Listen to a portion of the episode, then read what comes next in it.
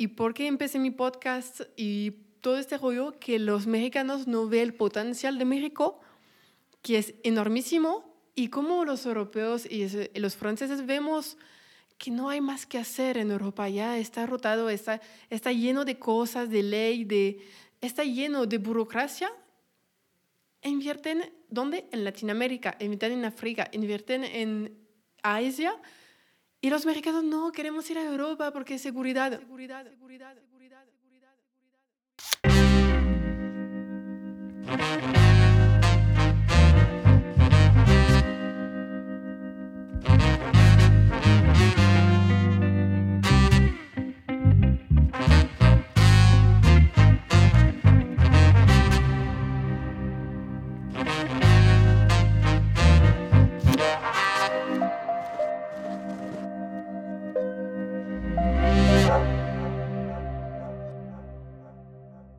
¿Qué tal amigos? Hoy me encuentro muy contento y me congratulo con la presencia de Sandra Lefort, quien es una gran compañera nuestra.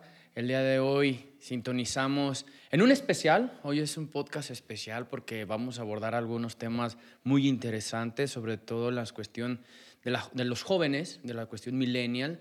Estamos hablando de un estándar de personas de 25 a 40 años y déjenme les explico por qué es un especial. Hoy sintonizamos dos podcasts de los cuales yo me siento muy contento. Hoy se sintoniza Fitmasters, a, a su mismo tiempo Sandra la Imparable. Entonces estamos muy contentos, vamos a abordar temas de interés social, emprendimiento y sobre todo de cuestiones que hacen una similitud entre Francia y México. Entonces, sin mayor preámbulo, nos damos la bienvenida tanto a Sandra Lefort y su servidor Alan Manzano. ¿Cómo estás? Muy bien, y tú, muchas gracias por invitarme porque este, como este junta, este podcast viene de ti, es tú que me buscaste y fue, oye, pues me gusta, queremos hacer algo y la neta, muchas gracias porque pienso que el tema de hoy va a salir muy chido y me late mucho. Quiero que, que si pudieras este, compartirle a todo el auditorio quién es Sandra Lefort en 30 segundos para que te escuchen en, en Feedmaster, digo, porque para Feedmaster es nuestra, nuestra invitada, si bien es cierto es un especial, pero ¿qué hace Sandra Lefort en México? Porque todos sabemos que es francesa. Sí, entonces soy francesa, tengo 25 años y hace más de un año y medio, pues, no tenía un burnout, pero estaba harta de Francia, harta de mi vida en Francia y ya me encontré en México porque quería aprender español. Estaba supone de quedar solo un año, pero ahorita estoy viviendo aquí, empecé un nuevo trabajo apenas y pues estoy súper feliz aquí.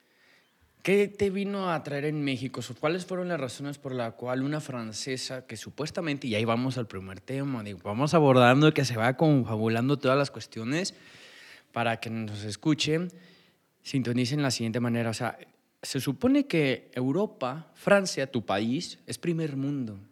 Y se supone que México, mi país y el país de todos la gran mayoría de los de Feedmasters, o que la gran mayoría de nuestra audiencia es de Latinoamérica, se supone que somos países subdesarrollados. ¿Qué viene a ser una ciudadana francesa a Latinoamérica en general? Ok, primero hay una cosa que tenemos que cambiar y desde que llegué esta palabra no puedo, me choca, no puedo escucharla, es primer mundo.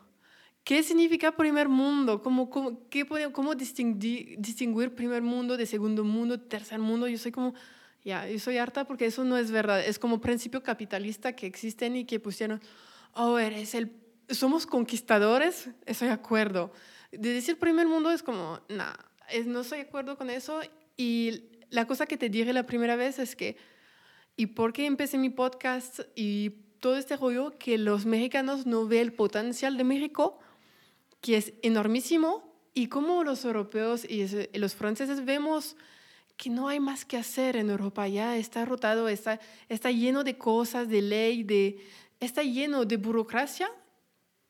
Invierten, ¿dónde? En Latinoamérica, invierten en África, invierten en Asia. Y los mexicanos no, queremos ir a Europa porque hay seguridad. Ah, totalmente de acuerdo, hay seguridad en, en Europa, pero hay mucho más cosas que desarrollar aquí y ahorita tenemos lo que digo es como un colonialismo por capitalismo, que todas las empresas europeas, Estados Unidos y pues China invierten en, en países como México porque saben el potencial. Y lo que quiero es que los mexicanos vean el potencial de México para que no es una segunda colonización por capitalismo y que la gente se despierta, oye, hay cosas que hacer, velo antes que pues todo apartenga a los extranjeros otra vez. Si se fijan a todos los radioescuchas, tanto de Film Masters y como el podcast de Sandra, nomás dije primer mundo y se molestó. Pero es que esa es, esa es la parte en la cual yo también comparto con ella. Digo que hoy momento, en cuanto a los millennials o a los jóvenes adultos, que somos los, las personas económicamente activas, no solo de México ni de Francia, sino del planeta, eh, es- eh, debemos de romper esos paradigmas, ya cortar con esos tajos de país desarrollado, subdesarrollado, que si bien es cierto, ¿eh? algunas cuestiones es mejor Europa, la Ajá. Unión Europea o tu país que México, ¿no? Y me refiero a lo mejor en la cuestión de salud, en el sistema de seguridad social. Creo que Francia otorga mayores beneficios o estandariza un- una esperanza de vida mayor a la mexicana, pero bueno, eso también tiene que ver mucho con la idiosincrasia del mexicano, porque el mexicano, lo que sea cada quien, es un país rico en recursos, en recursos tanto naturales, humanos y financieros. En los naturales, pues mm, quisiera que a lo mejor hacerte una pregunta en cuanto a los naturales. Por ejemplo, ¿cuánto cuesta un plátano o un mango en Francia? No, un mongo, cuando regrese a Francia, pagué como 7 euros una man- un mango. Una pieza de mango. Una pieza. O sea, una pieza de mango vale chiquita. 7 euros, que lo equivalente a 160 pesos. Y aquí en Chiapas están desperdiciando los mangos. No, no, es eso, y chiquita y no, sin sabor, tengo que decir, porque pasó todo un avión, un barco, no, fue horrible, la verdad. De frutas y verduras, México al 100. O sea, imagínate, en cuanto a cuestiones naturales, si nos vamos a minería y a cuestiones este, ya de, de- de la tierra, pues México también tiene plata, cobre, zinc, y ese mismo lo estamos exportando, ¿no? No quiere decir que a lo mejor Francia no lo tenga, pero es una de, los, de, las, de las abundancias más que tiene México. No ¿no? tenemos nada, Francia, compramos a todos, compramos a todos, no tenemos nada. Que yo sepa, tienen tres cosas, egalité, liberté y fraternité. Sí, eso es. ¿No? Tenemos solo eso, pero de recursos, como tenemos el mar, que México tiene también y que tratamos de hacer electricidad, tienen sol, que puedes hacer electricidad con eso, tienen, tienen el mar, tienen el sol, tienen viento, tienen todo para hacer electricidad, por ejemplo, y que nosotros pues somos más chiquitos. Y pues México tiene mucho potencial que pues pienso que la gente no lo ve a veces y quieren, no, tenemos que ir a Europa, por eso. Fíjate que yo cuento con unas amigas que ya residen en Europa, una se ir la semana pasada eh, para hacer una maestría, un máster en, en- en Reino Unido, la otra vive en Holanda, tengo otros amigos que viven también en Inglaterra y otras personas en Francia, en España, conozco muy bien Europa en algunas ciudades, pero creo que a lo mejor ahorita que ya fuimos puntuales en cuanto al sistema de salud, sí es mejor Europa, sí tiene un, un avance tecnológico incluso en medicina más que la nuestra. Tal vez en la educación, ahí estamos 50 de un lado y 50 del otro. Sí, Digo. como lo que, dirim- lo que dices sobre salud, para nosotros todo el mundo tiene seguro, porque es obligatorio, es, todo lo tiene. Después tiene- hay extra que tienes que pagar, pero generalmente es su empresa que lo paga. Entonces, eso es salud, like, yo no puedo decir nada, todavía tengo una, un seguro francés, la verdad, porque me cuida de mucho más cosas, más barato. Eh, sobre educación, hay dos cosas. Privado y público en Francia tienen más o menos el mismo nivel. Depende más de la zona donde vives. Yo vivo en una zona que no es fresa, pero no tampoco es cho como barrio y todo eso, y la educación pues normal. La cosa aquí hay una grande diferencia entre pública y em, privado. Por ejemplo, para mí el nivel privado depende también, pero el nivel privado para mí es mejor en México que el nivel privado en Francia y público. Pero el nivel público en México es, no, hay- la neta hay algo que hacer porque no aprendes nada en comparación de la gente que va en privado. Es eso que yo puedo decirle diferencias realmente en la educación y que nosotros, yo fui siempre en público, un poquito, yo fui dos años en privado y yo no... Se van a no- enojar los de la Universidad de Guadalajara y de la UNAM, ¿eh? Digo, porque son públicas. Yo fui en universidad pública, siempre Pero en públicas. México son las almas mater del país, bueno, de las entidades. Sí, pero yo fui en públicas y pagué 5 euros al año porque ella estaba becada. Y pagué 300, y la gente que no son becados en esta universidad pagan 300 al año. 300 euros, como no por semestre, pagas al año. Y entonces 300 es como 7 mil pesos. Más o menos, sí. Ajá. Yo sí comparto eso. ¿eh? Si algo a mí me ha quedado muy claro desde que he abordado de que llegas a una madurez tanto profesional o académica, y lo han visto todos nuestros radioyentes de, de Feedmaster, es que la educación no debe ser costosa. La educación es una forma de transmitir el conocimiento, un legado, ¿no? Y eso no tiene que costar. Pienso que debes de tener opción. Y aquí la cosa es que el público no es realmente público. Cuando yo veo todo, pues eh, lo siento México, pero yo puedo decir la verdad. Cuando eres en el público y, ah, tienes que pagar eso y eso, y tu título, y yo soy, güey, tienes tu diploma, pasaste tus niveles y todo, tienes que pagar una otra vez para tener uno, tu papel. Yo soy, es para hacer dinero, nada más. Y eso yo soy como, no haces dinero así, hay otras maneras de hacer dinero y para mí, algo que es público debe ser público, es financiamiento del gobierno y deben hacer, no debes sacar dinero de la gente. O por porcentaje de cuánto ganas tus papás si quieres ser legal como lo hacemos en Francia. Un momento mis papás no ganaban dinero durante tres años, es por eso que pagué cinco euros al, al año. Pero si mi papá ganaba... ¿Cinco euros? Cinco euros. Cinco euros. Como 130 pesos, amigos. Sí, como un mango mexicana. Un mango le costó la universidad un año. Sí, y eso pienso que está bien porque a este momento mis papás no podían ayudarme por eso y yo tenía que pagar pues todo lo que es gasolina, mi coche y todo eso. Y eso es justo, pienso. Y aparte tenía una beca del gobierno que me pasaba como tanto dinero al, al mes. ¿Era como un Erasmus o era del gobierno francés? No, gobierno francés, para, para que me ayuden a, a la gasolina y a comer el en el, en el campus, como tenemos una tipo una cantina para comer y pues pagamos tres euros eh, la comida como... Como una cafetería, cantina no, digo, todavía no, existen las cantinas en el planeta donde digas, bueno, me voy a echar un tequilita mientras paso a la otra clase. Todavía no. Una cafetería. Una cafetería, pero bueno. Y la cafetería es tres euros, con, pues tienes eh, entrada, comida, postre y, eh, y tu agua para estar seguros. Y son cosas así que el gobierno te ayuda. Sí, aquí la cuestión es de que, por ejemplo, el gobierno, al momento de, generar la escuela pública, él se alimenta o se remunera de los impuestos que pagamos en México. Y como bien es sabido y tú lo conoces, en México muchas empresas, personas físicas no contribuyen de forma correcta a los impuestos del país, no contribuyen al Y mi pregunta es, ¿por qué no contribuyen de forma correcta? es porque ha pasado, en, ha pasado y ahorita está cambiando. Espero, lo que espero, que el gobierno no utilizaba estos impuestos para poner en recursos públicos. Imagínate que los impuestos en México y en Francia sumamos más o menos igual, pagamos igual. ¿De IVA cuánto tienen ustedes? de impuestos sobre cada compra que tú realizas. Aquí se llama impuesto al valor agregado. Ajá, nosotros se llama TVA eso y el es, la en general es 20%. Depende 20%. Ajá. Aquí es 16. Ajá, pero depende de cuál producto. Por ejemplo, los que es alimentación va a estar 5%. Lo que es como... ¿Alcohol? Alcohol, no, pienso que alcohol 20, 20 sin problema. Hay cosas que son frutas, cereales, 5%, O sea, la canasta básica, los sí, alimentos todo que básicos, es básico es huevos, 5%, 5% y todo que carne, es, pescado.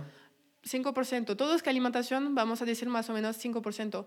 Todo, los que higiene, la mayoría es 5% también. Pero, por ejemplo, un coche o va a estar 20. Una ropa va a estar 20. Porque muchas veces no es... ¿El servicio de un médico, de un abogado, de un contador, de un arquitecto también va al 20? Ok, eso no sé. La yo no puedo decir por doctor. Yo sé que, por ejemplo, nosotros, como tenemos seguro, 60% lo pagas. Por ejemplo, cuesta de ir al doctor 20 euros. 60%, entonces 16 euros uh, es tu seguro que va a regresarte este 16. Y los 4 euros más son uh, tu mutual, como es tu seguro privado. Y depende de lo que tienes, generalmente todos te regresan tus 4 euros. Entonces pagas primero y después te regresan tus Como en Estados Unidos también, que tú pagas por el seguro de desempleo, por el seguro médico. Oye, aprovechando que ya estamos hablando de los médicos, de pura casualidad, ¿tienes conocimiento de cuánto paga un abogado allá? No tengo ni idea. ¿El servicio de un abogado? No, la verdad, Nunca usé un abogado y qué suerte, porque es bueno. Porque qué bueno, digo, yo soy abogado y como saben, estamos realizando sí. la plataforma de abogados. Entonces, por si algún día nos vamos a Francia a establecer nuestra red. Sería muy bien eso. La cosa es que pagas por el, la, especialidad de la persona, generalmente. Si tiene reconocimiento, te va a pagar mucho, vas a pagarlo mucho más porque tiene reconocimiento. ¿Y si lo paga la gente? Sí, eso sí. Digo, aquí en México, aunque seamos muy buenos, híjole, se le esconden al abogado. No, no, la neta tienes que pagar porque cuando lo necesitas para poner tu empresa, necesitan contratos. Y pues necesita que es un abogado que te lo haga porque eso, si no, tu contrato no está bien hecho, un empleado te puede poner en el tribunal porque no seguiste algo y tienes que tener un buen abogado Uy, aquí, para eso. Aquí abundan de esas personas que ponen a, las autoridades en, en, los tribunales, bueno, a los empresarios sobre todo, cuando no pagan los derechos correspondientes a los trabajadores. Sí, y nosotros hay la neta es muy difícil de contratar a alguien en, sin contrato. yo lo hice cuando yo fui niña y que iba a guardar a mi, uh, mi vecina, eso sí.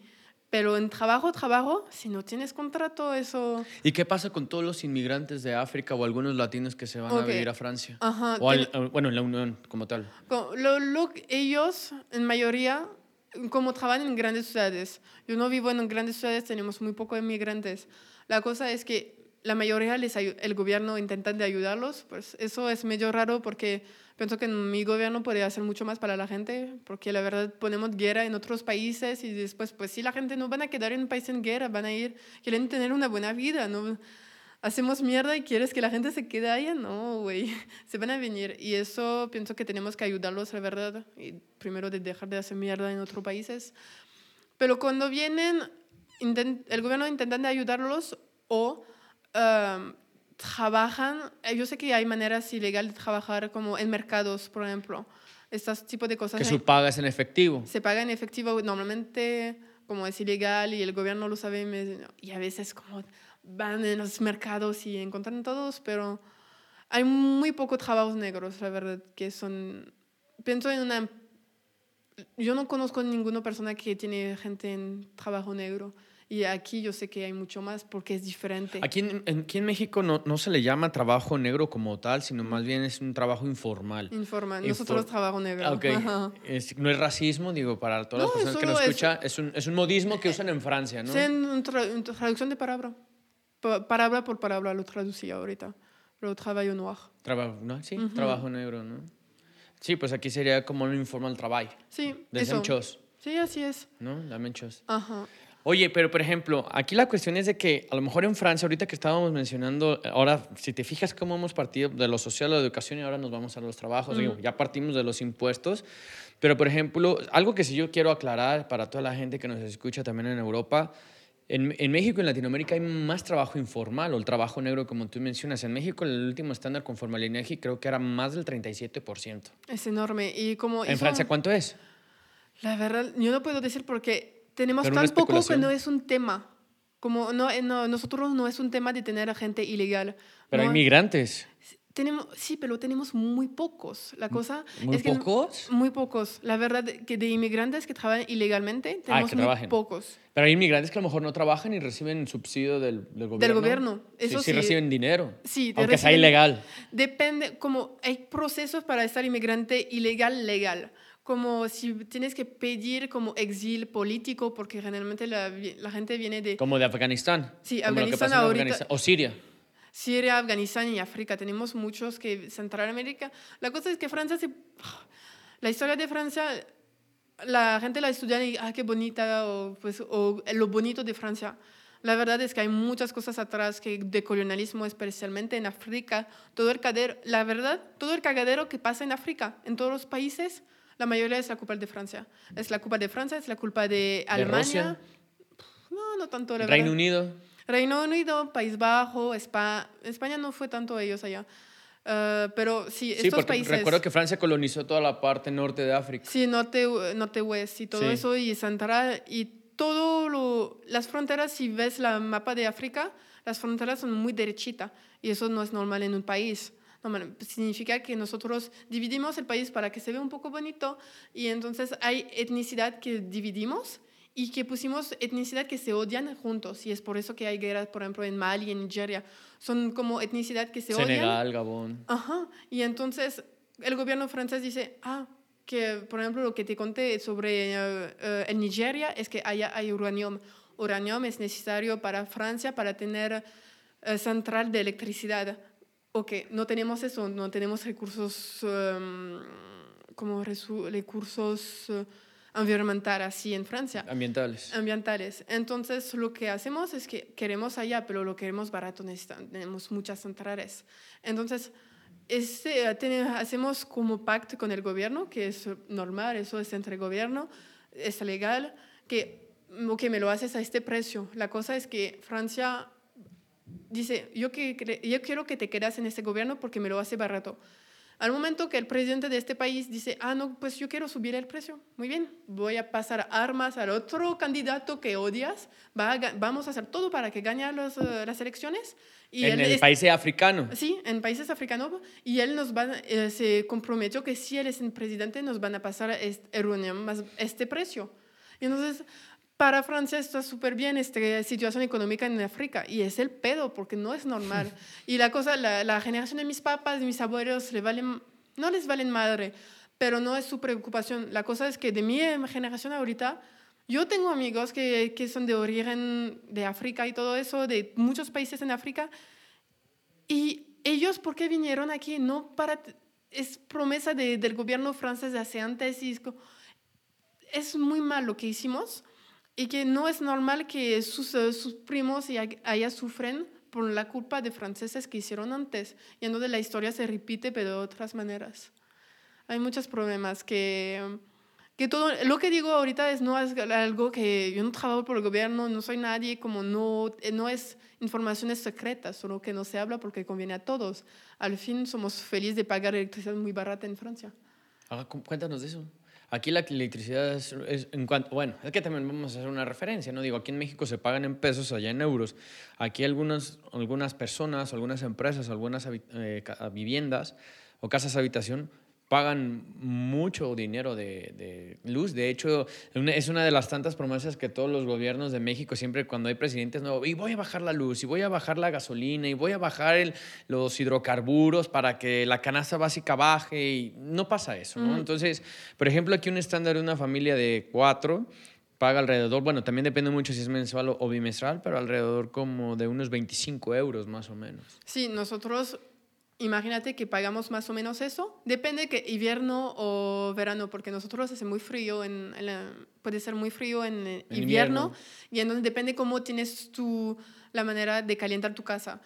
Mayoría de electricidad puede subir mucho en, en invierno. Invierno. La cosa es que nosotros más o menos, depende de los lugares y todo eso, yo hab- hablo por mi familia, pagamos 25 euros, pero 25 euros para nosotros es muy diferente de 25 euros en, en México. Y imagínate que los precios es nada, 25 no. euros para nosotros es nada y es un mes. Y, pero la gasolina es mucho más caro en Francia, mucho más. Y teníamos este pedo que lo que pasó en Francia ahorita es que, no sé si escucharon antes de la pandemia, los, los presidentes los tocó pandemia y uh, gilet jaune, como um, chamara amarilla, no sé, este, que fue ta- cada sábado. Y eso empezó por la gasolina, que querían subir la gasolina. Y es carísimo. La, la gasolina, cuando empecé a, a manejar hace cinco años en Francia, yo pagaba Por galón, pagan por galón, ¿no? eh, por litros. ¿Cuánto nosotros. pagan por litro? Antes, menos de un euro. Ahora es un euro. Más, es un euro veinte, un euro treinta. Y hay Estamos hablando de casi 28, 29 pesos.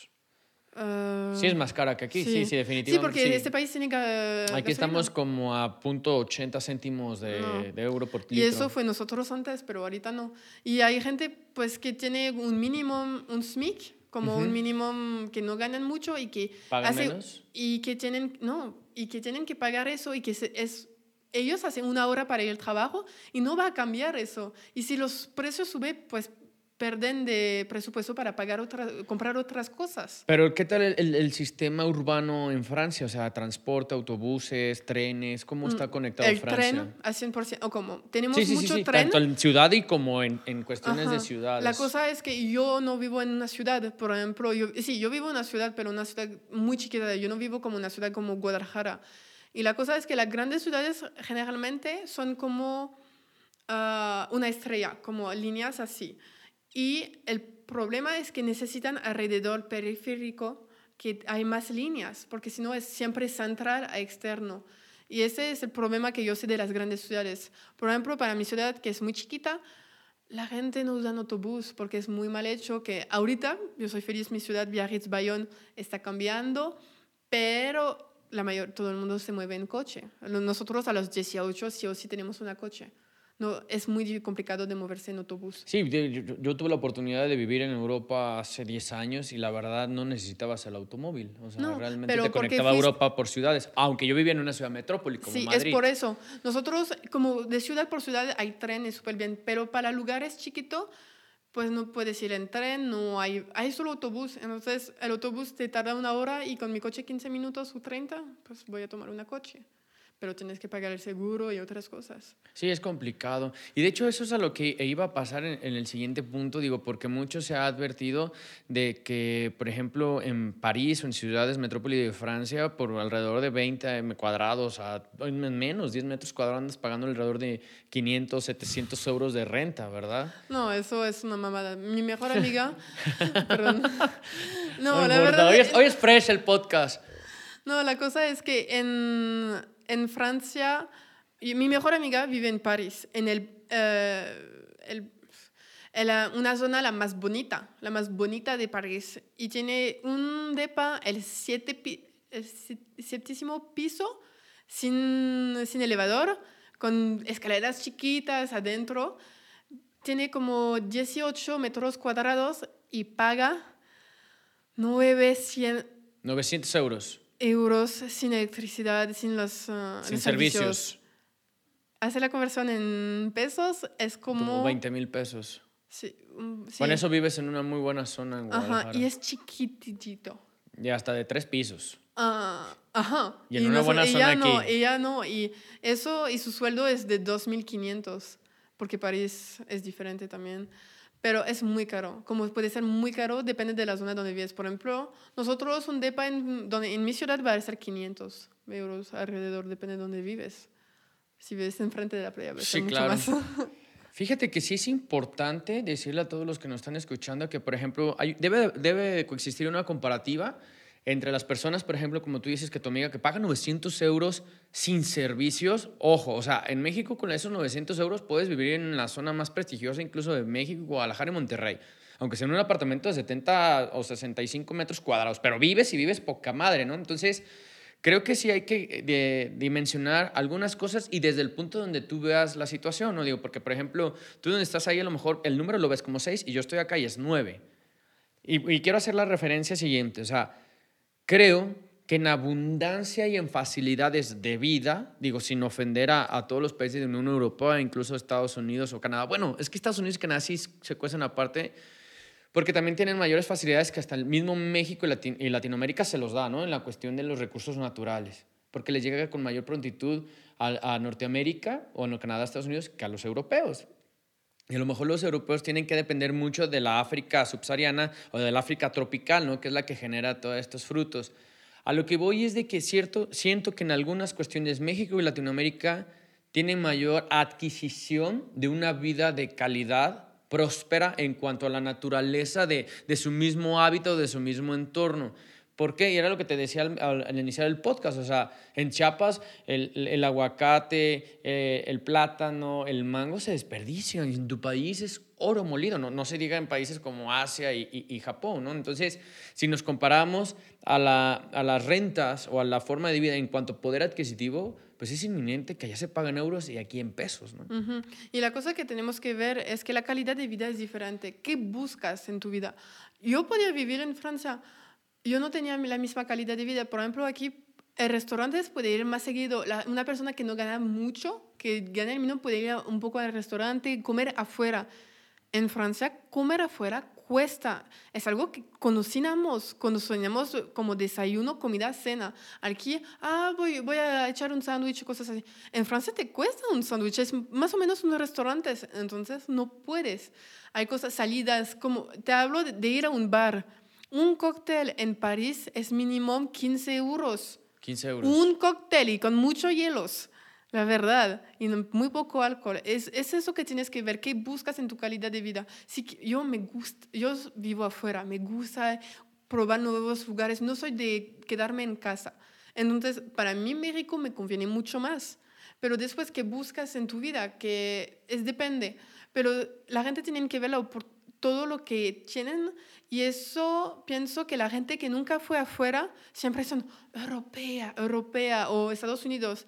Y yo, la mayoría de mis amigos que fueron a vivir en Europea y en Francia conmigo, son, güey, franceses más mamón del mundo no tienen, como son, somos súper mamón.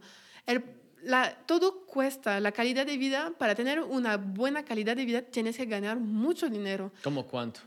La ver- por ejemplo, yo te digo París, para mí, para ir a restaurantes, para tener la calidad de vida que tengo aquí, de- en París debería de tener mínimo 4 mil euros. Que estamos hablando de 85 mil, 87 mil pesos.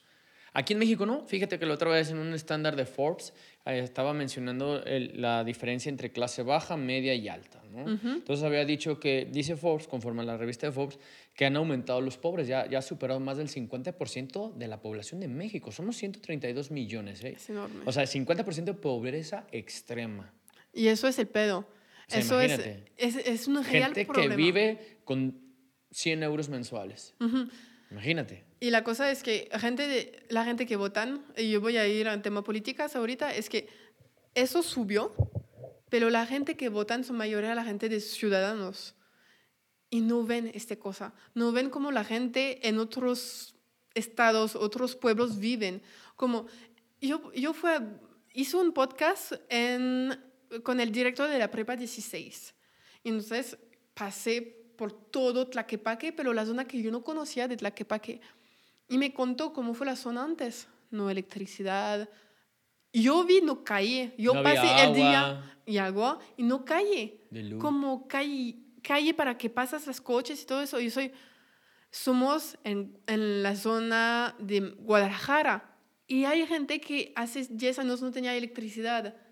Incluso hay partes de Tlajomulco que viven así. Zapopan, allá por la Mesa Colorada, no hay agua, no hay y luz. como ellos, si ellos no tienen electricidad, ¿cómo quieren que ellos tienen educación? La zona sur de México está igual. Y eso es lo que me refería. Por ejemplo, estamos hablando de la calidad de vida. ¿Cuánto es el costo promedio de vida para alguien que pueda estar libre financieramente hablando, ¿no? Entre comillas, aunque sea que seas autoempleado o tengas una empresa pequeña o mediana o este, trabajes para alguien más, ¿no? O trabajes para el gobierno. En México tienes que ganar 30 mil pesos.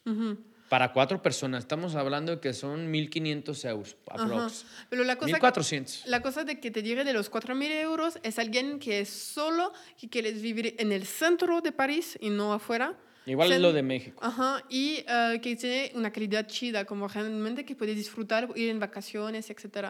Por ejemplo, no necesitas 4.000 euros en la zona donde vivo. Puedes vivir con 2.000 súper bien. Y si ganan más, pues súper chido. Pero el costo de vida realmente depende de qué quieres hacer en tu vida. Como si quieres quedarte en casa, genial. Si quieres viajar, pues vas a tener que ganar mucho más. Por ejemplo, ¿cuánto gana un parlamentario allá? O sea, un diputado del parlamento Ellos ganan. Y ellos tienen como... en euros. Digo, porque aquí nuestros diputados, ya con todo y prestaciones, andan ganando alrededor como de 200, 250 mil, que estamos hablando de casi 10 mil euros. Sí, la verdad podría ser más o menos igual. La cosa es que hay muchas cosas que pasaron en el gobierno que ellos tienen una tarjeta para usar para cosas del gobierno. Oh, me voy a mover por algo de trabajo, entonces usan esta Aquí tarjeta. se de le llama gastos de representación o Ah, viáticos. Tenemos eso. La cosa es que aprendimos. Aquí también lo tienen. Sí, pero eh, ellos son transparentes. Nosotros mm, todavía no sé si pasó la ley que tienes que mostrar públicamente sus gastos. Declaración patrimonial. Sí, Ajá. aquí ya existe eso pero también. público de todo cada mes. Y Sí, en Sueca es obligatorio. En Francia no está, está llegando en este leyes. Y encontramos diputados que estaban gastando por su hija. O cosas, y fuimos como, oye, mi impuesto vas a tu hija y tú tienes que no sé cuánto dinero al mes que hay gente, y eso solo tú, si tienes un esposo o esposa, lo que sea que ganan igual. Aquí la transparencia es obligatoria. De hecho, el presidente de México eh, actual quería eliminar el Instituto de Transparencia, que es donde los funcionarios públicos le rinden cuentas al pueblo, ¿no? O sea, no toda la gente utiliza la transparencia porque, como te digo, o sea, México, así como abunda en recursos naturales, en recursos personales, bueno, más bien capital humano y en algunas otras cuestiones de recursos financieros o económicos, carece mucho de recursos políticos o recursos públicos. O sea, me refiero no a la adquisición de la economía, sino en cómo rendirle cuentas al pueblo, ¿no? Entonces, por eso mucha gente no quiere pagar impuestos y trata de evadirlos, no paga ni siquiera los impuestos estatales o incluso, bueno, los municipales sí, porque si no pagas agua o, el impuesto predial por o sea, el hecho de tener tu casa, pues te lo quitan, ¿no? O sea, eres, eres sujeto a, a que te dejen de dar ese suministro o ese derecho, pero esa es una de las disyuntivas en México, o sea, Creo que, salvo a lo que ha sucedido con tu país, al mío es de que, por ejemplo, en Francia tienen los recursos, incluso políticos y de administración pública, para mantener sobre todo las cuestiones de, inmigración, ¿no? o sea, de todos los migrantes que, que, han llegado y sobre todo mantener el euro. El euro es pesado, el euro es fuerte porque también Francia mantiene otras economías como Europa del Este, como Italia, incluso este, España, Portugal, ¿no? Los llamamos, Grecia, no se diga, los PICs. Entonces, en México no, México sí es autónomo, totalitario en cuanto a sus cuestiones internas, a la no intervención de los pueblos. O sea, yo no me inmiscuyo en problemas de Estados Unidos, Canadá, Centroamérica y Sudamérica, ¿no? Que es nuestro primer contacto, nuestro primer enlace. Y eso creo que le pasa a todos los latinos. Y aquí la diferencia es de que, por ejemplo, el mexicano y el latino, siento que tenemos un papá y una mamá. un papá que se llama Estados Unidos y otro mamá que se llama Canadá. Si bien es cierto, Canadá depende todavía del común law, ¿no? Del Reino Unido porque tengo entendido que en Canadá pues también siguen rindiendo tributo a la reina, ¿no? Entonces, a, lo que voy es de que siento que Estados Unidos es como todo, ese principal proveedor en el cual desde México hasta Argentina todo lo envía a Estados Unidos. La gran mayoría de los países latinoamericanos, su principal importador es Estados Unidos y el principal exportador de los latinos es Estados Unidos.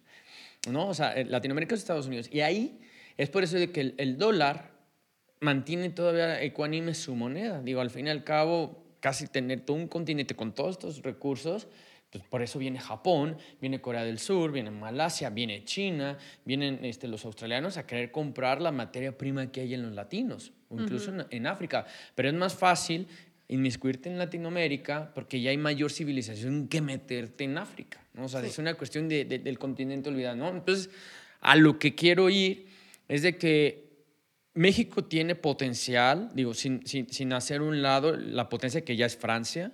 Digo, a lo mejor en cuestiones bélicas, políticas, administración pública no lo tenemos, pero no es porque no queramos, ¿eh? O sea, realmente si nosotros no estamos en una situación, como mencionamos al principio del podcast, de primer mundo, es porque realmente el mexicano no lo quiere. Incluso ni los mismos jóvenes de mi generación. Y ya voy a lo siguiente, ¿cuántas veces tú has entendido que los jóvenes no sé si en Francia pase, se, se, adentran o se inmiscuyan a la política, o sea, formen parte de...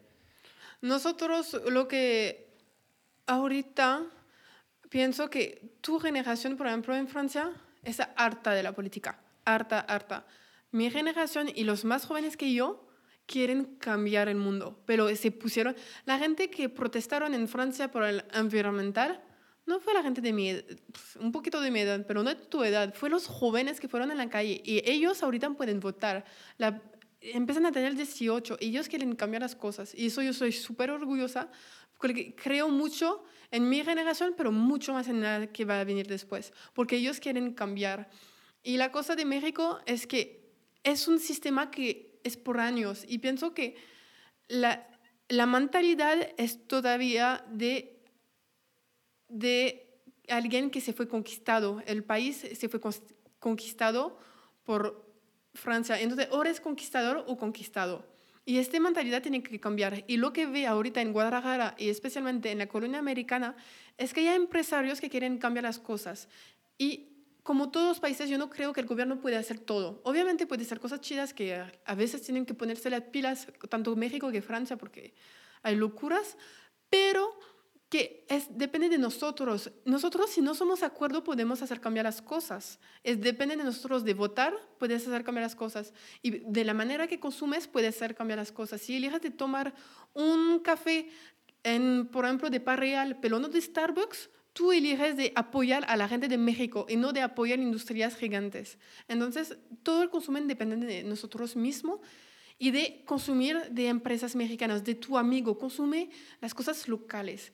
Y a la gente, las empresas se van a adaptar porque quieren vender, ellos quieren lana. es tú que tienes los dineros. Entonces tú eliges cómo gastar tus dineros y si apoyas a más al local, las grandes empresas van a cambiar. Sí, mira, yo, yo sí quiero partir y, quiero ser muy puntual dos cosas, digo, para abonarle al auditorio de Feedmasters.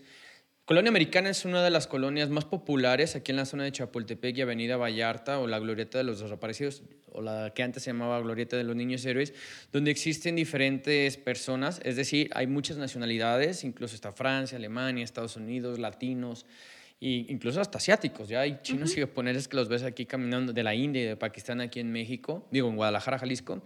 Entonces, esa es una acotación que quería darles eh, como dato. Y la segunda es Creo yo que, a veces el, el, joven millennial es indiferente a las circunstancias que están pasando, mientras en mi esfera cercana yo gane dinero, tenga dónde vivir, tenga para mi carro y me dé para viajar, e incluso si en una de esas eh, decido formar familia, que rode el mundo, mientras no me afecte en el bolsillo, lo, en lo anterior que te estoy mencionando, pero sobre todo en el bolsillo, el mexicano no respinga.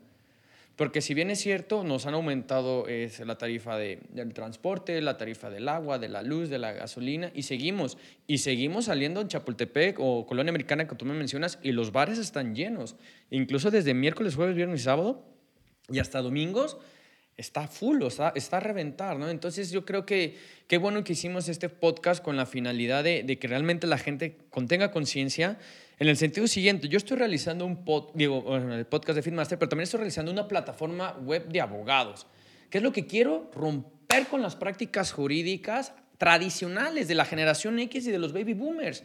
Porque antes de cerrar el podcast, sí quisiera hablar de cuál es mi punto de vista en el cual la generación X, la millennial, la centennial, incluso la pandemia, nos vemos afectados este, geopolíticamente hablando en algunas zonas del, planeta, ¿no? Pero quiero cerrar con lo, del lo de la plataforma el que yo tengo una plataforma en la cual quiero otorgar servicios a distancia jurídicos. O sea, no es necesario que estemos juntos para yo te atienda, lo podemos hacer mediante vía remota, ya sea llamada o, inteligencia artificial, tecnología.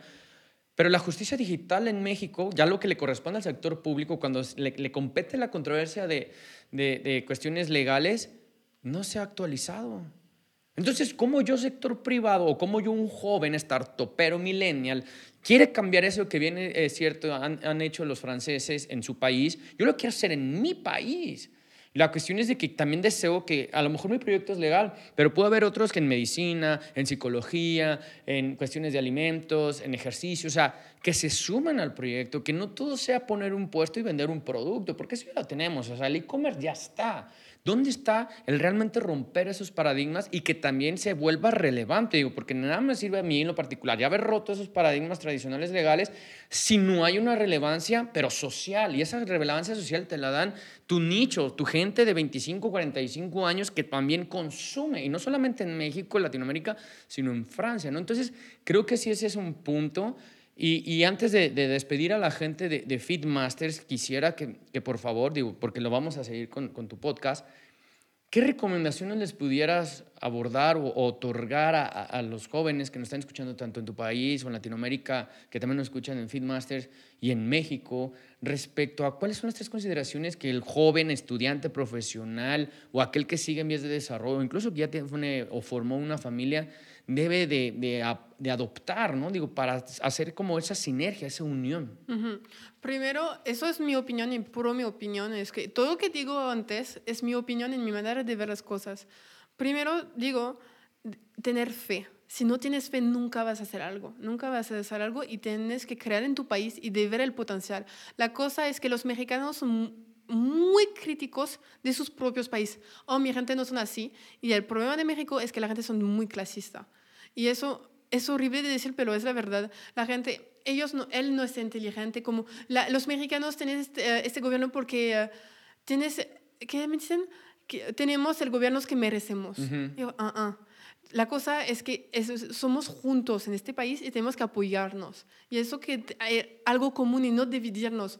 Eso está súper bien para el gobierno que nos dividimos, pero no para nosotros. Tenemos todo que perder. Y ahorita, al momento, tenemos que apoyarnos entre nosotros y decir, somos aquí juntos. Entonces vamos a apoyarnos, consumir el mexicano, apoyar y que no, especialmente como cuando hay diferente clase social, de no, ah, tú no eres de mi clase, entonces no voy a hablar. Sí, saludas a la persona, porque no, tú tenías la suerte, de, yo tenía la suerte de nacer en Francia. Es una suerte, la verdad, pero tú tenías suerte de, de nacer en una y nosotros de nacer en México, orgullosamente, porque ya va, a ser las fiestas patrias, ¿eh? perdón la interrupción. Ajá, sí.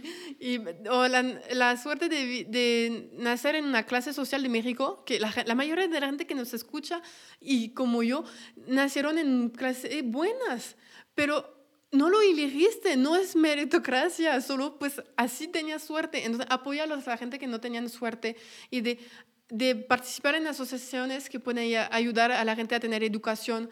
Y hizo un podcast con una, una psicóloga social que ayuda a las, las eh, mujeres del hogar, de pagar bien tu, tu mujer del hogar para que ella pueden dar comida a sus hijos, que pueden dar educación a sus hijos. Y eso, si empiezas a creer en tu país, vas a cambiar tu chip. De yo quiero consumir México. Y eso tienen, los mexicanos son muy orgullosos, pero tienen que estar orgullosos de su gente ahorita. Es el próximo punto, pienso. No lo digo yo, lo dice Sandra Lefort, quien es francesa, quien radica aquí de momento en Guadalajara. Si ella cree en nosotros, falta que nosotros adoptemos también esa premisa. Despedimos al podcast de Feedmasters. Para los que quieran continuar con esta charla, seguiremos en el de Sandra Lefort. Muchísimas gracias que estuvimos aquí en Feedmasters. Gracias a ti y nos vemos en la Fuerte Imparable. Pues vámonos a la Fuerte.